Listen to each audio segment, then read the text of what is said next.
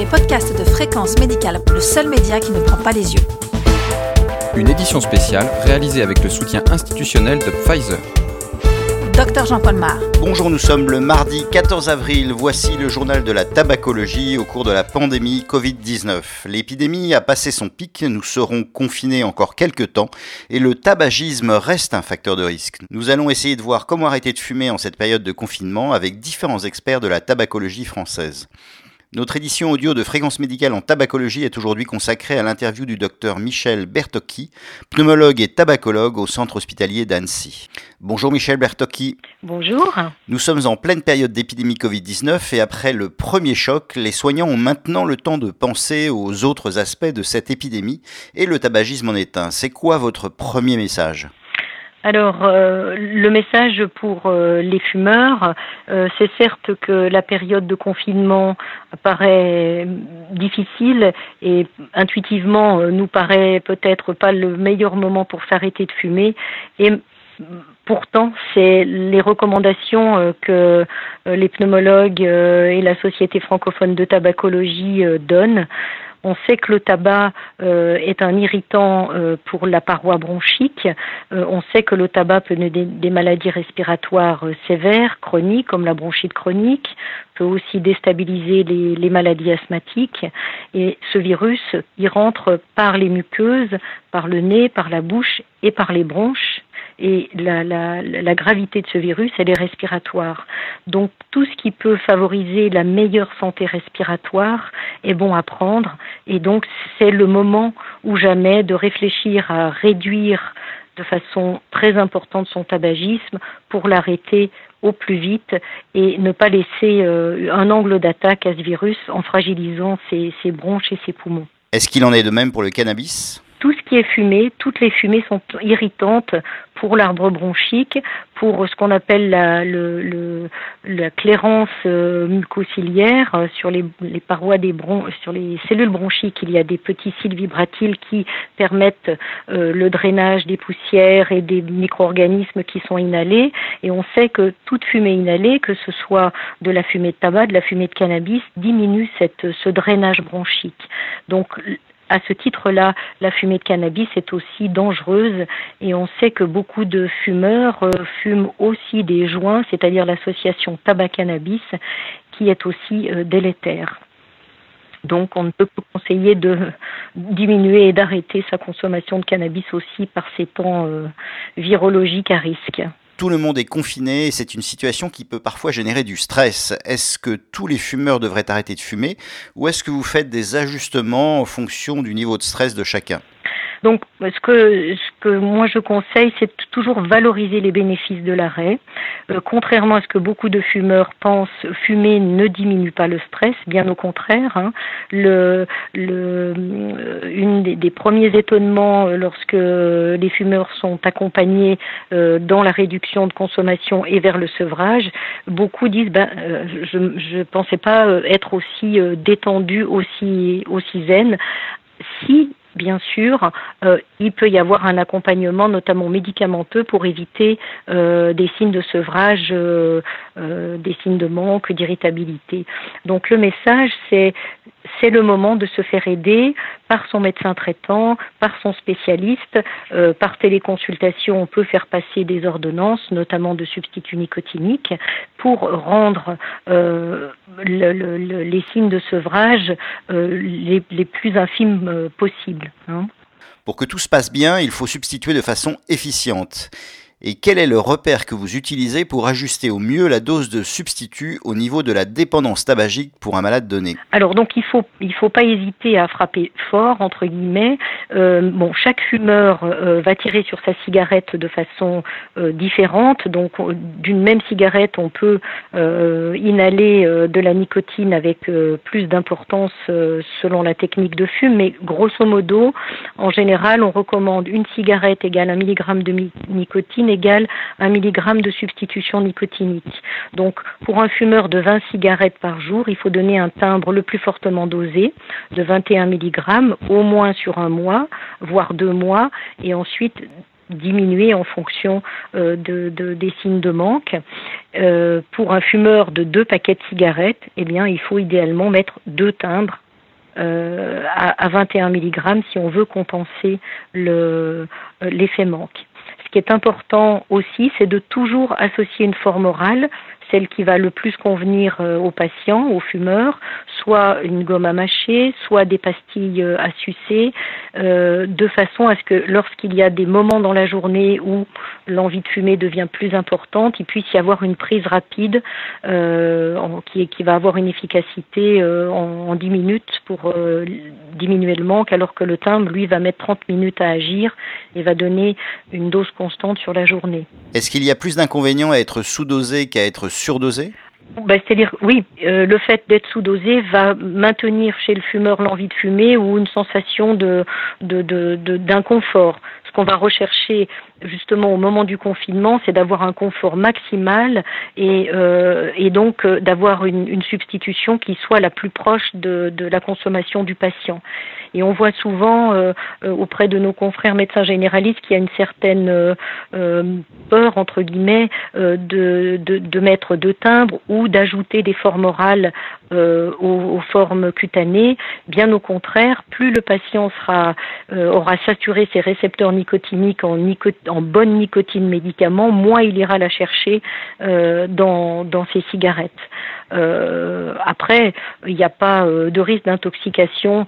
Le patient, s'il se sent surdosé, il va reconnaître les signes qu'il ressent d'habitude quand il fume un peu trop lors d'une journée ou d'une soirée, comme des céphalées, comme une bouche pâteuse ou, ou des épigastralgies. Bah, à ce moment-là, il peut couper son timbre en deux, diminuer lui-même sa posologie pour l'ajuster au mieux en fonction de son de ses signes de manque quotidiens.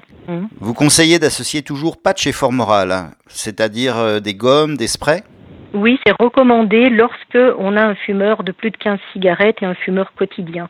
On, sait qu'on va augmenter la, les chances de, de, de, réussite d'arrêt et surtout limiter les phénomènes de manque, euh, un petit peu comme dans la douleur. Hein. Dans la douleur chronique, on a des formes euh, libération prolongée de morphine, par exemple, matin et soir, et des formes euh, à usage rapide lorsque le patient douloureux chronique a à, mal dans la journée.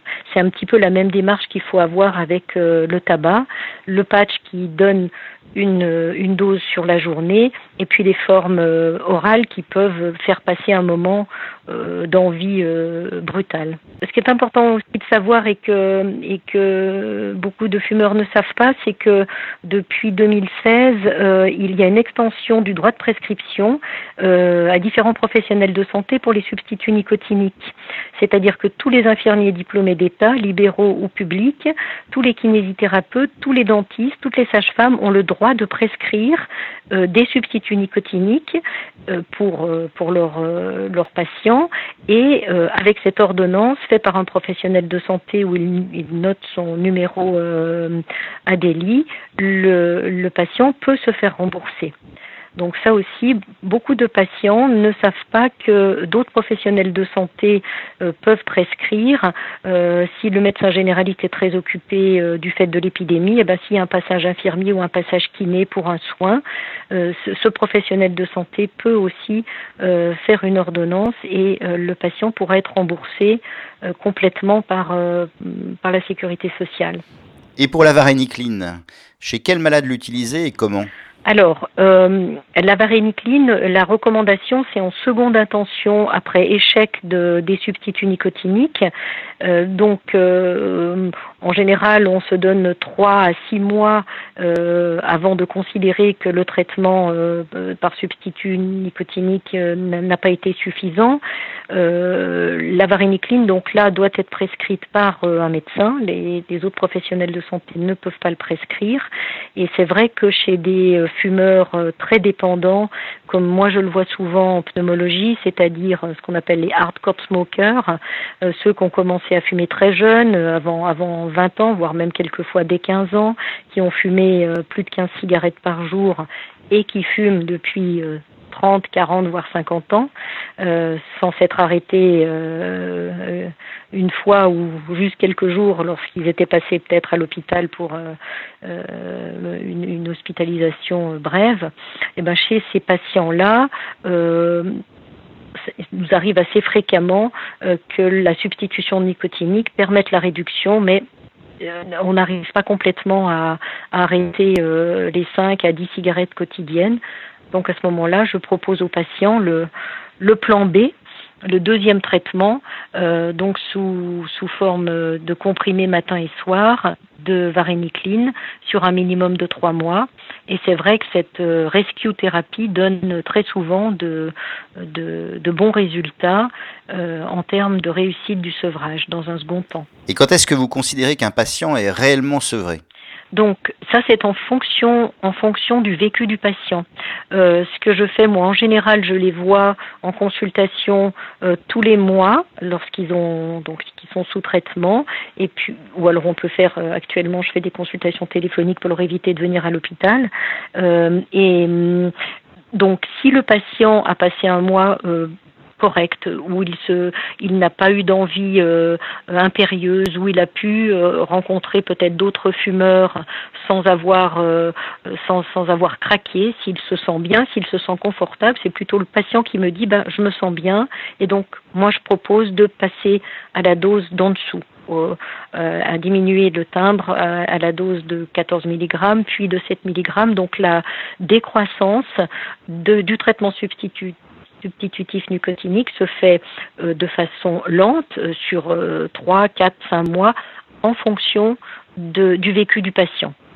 Est-ce qu'il est dans une période où il se sent bien, où il se, sent capable de passer à la dose d'en dessous parce qu'il n'a pas eu de, d'envie, de faux pas, de, de minime rechute dans le mois précédent hein? Pour un grand fumeur tel que vous le décriviez tout à l'heure, cela peut prendre combien de temps? Donc pour ces patients-là que je décrivais, qui sont parmi les plus difficiles, hein, les BPCO, euh, comme les artéritiques, euh, c'est les deux les deux cohortes de patients pour lesquels euh, on, part facilement sur une année. en général, c'est les six premiers mois, on reste avec un traitement à dose importante, et puis après les, six mois suivants, je les revois tous les deux mois, plutôt pour faire de la prévention des rechutes. Euh, parce que euh, la, la, la, tentation est grande euh, avec le côté gestuel, le côté festif de, recraquer lors de certaines conditions particulières. Donc après six mois de traitement, en général, on, est en traitement minimum, voire arrêté, mais je continue de les suivre au total six mois encore, de façon à ce que ça fasse un suivi de un an, pour qu'il y ait euh, une prévention des rechutes. Et en général, ils le disent, euh, eh ben, j'étais content d'avoir un rendez-vous avec vous parce que je sentais que je commençais à, avoir un certain relâchement. J'en ai fumé une ou deux l'autre jour euh, chez des amis. et voilà. Donc le fait d'avoir des rendez-vous pour faire le point, pour euh, voir s'il y a eu des, faux pas ou pour voir s'il y a de nouveau euh, des, des, situations à risque permet de mieux accompagner le patient et d'éviter qu'il rechute. Et pour ce côté gestuel et social que vous décriviez, est-ce que vous conseillez la e-cigarette et chez qui? Alors oui, quand euh, la donc la vapoteuse peut être un outil utile chez certains patients euh, alors, euh, tout le monde n'accroche pas hein, euh, avec ce, ce, ce, vapotage. Moi, j'ai pas mal de, de BPCO et d'asthmatiques qui qui ne se sentent pas confortables, qui font presque des bronchospasmes hein, euh, lorsqu'ils lorsqu'ils inhalent des produits de vapotage. Donc ça c'est vraiment pour euh, des patients qui qui font des faux pas, qui n'arrivent pas à virer les trois quatre dernières cigarettes, chez qui, euh, au bout d'un traitement prolongé de, de, six mois, en général, je le propose jamais avant six mois, quand je vois que c'est difficile pour eux de passer à zéro, je leur propose de tester la vapoteuse en allant dans un magasin spécialisé, ne jamais acheter sur Internet parce qu'on ne sait pas ce qu'on y trouve, euh, le, magasin spécialisé, la, la, personne, le vendeur pourra euh, faire une démonstration de l'utilisation optimale du système parce que bon, il y a des petits, euh, euh, des, des, manières de faire correctement le remplissage du liquide dans la vapoteuse, donc faut pas faire d'erreur. Si jamais la vapoteuse devient défectueuse, eh bien, on peut retourner au magasin pour se faire expliquer correctement l'utilisation optimale. Et puis, ce qui est important, c'est d'acheter un e-liquide euh, made in France, puisque depuis 2015, je crois, ou 2016, le, grâce euh, entre autres au professeur Bertrand Dotzenberg, les e-liquides made in France ont une norme AFNOR. Donc avec ces e-liquides-là, on a une assurance de vapoter euh, quelque chose qui ne comporte pas de toxiques. Donc ça c'est très important de recommander euh, d'acheter du e-liquide français et de se faire expliquer la façon euh, correcte d'utilisation de la vapoteuse. Quel est votre message de conclusion? En conclusion, eh bien, c'est même même si le confinement est difficile, c'est le moment de se faire aider pour diminuer peut-être dans un premier temps euh, son son tabagisme, sa consommation de cannabis. Euh, et, et c'est le moment en effet de, de, solliciter le médecin traitant, le spécialiste ou Tabac Info Service. Hein. il y a un numéro, euh, donc le 3989, qui est euh, accessible gratuitement tous les jours, du lundi au samedi, euh, toute la journée, où on peut avoir donc un accompagnement, des renseignements sur l'aide optimale en fonction de son tabagisme très important donc pour soi-même, pour éviter euh, de fragiliser sa muqueuse euh, bronchique et d'être euh, un, candidat privilégié pour ce Covid-19, mais aussi on pense au tabagisme passif. Parce que qui dit confinement, euh, eh ben dit plusieurs personnes dans, dans la maison et le risque peut être aussi pour les autres. donc si possible, fumer dehors, fumer sur le balcon et en tout cas ne pas fumer à l'intérieur de la maison pour protéger euh, son entourage du tabagisme passif. Merci Michel Bertocchi. Merci beaucoup. Cette édition audio de Fréquence Médicale en tabacologie, entièrement réalisée dans les conditions du confinement, est donc terminée. Vous retrouverez toutes les informations de la Covid-19 sur le site de Fréquence Médicale. On se retrouve la semaine prochaine. En attendant, portez-vous bien.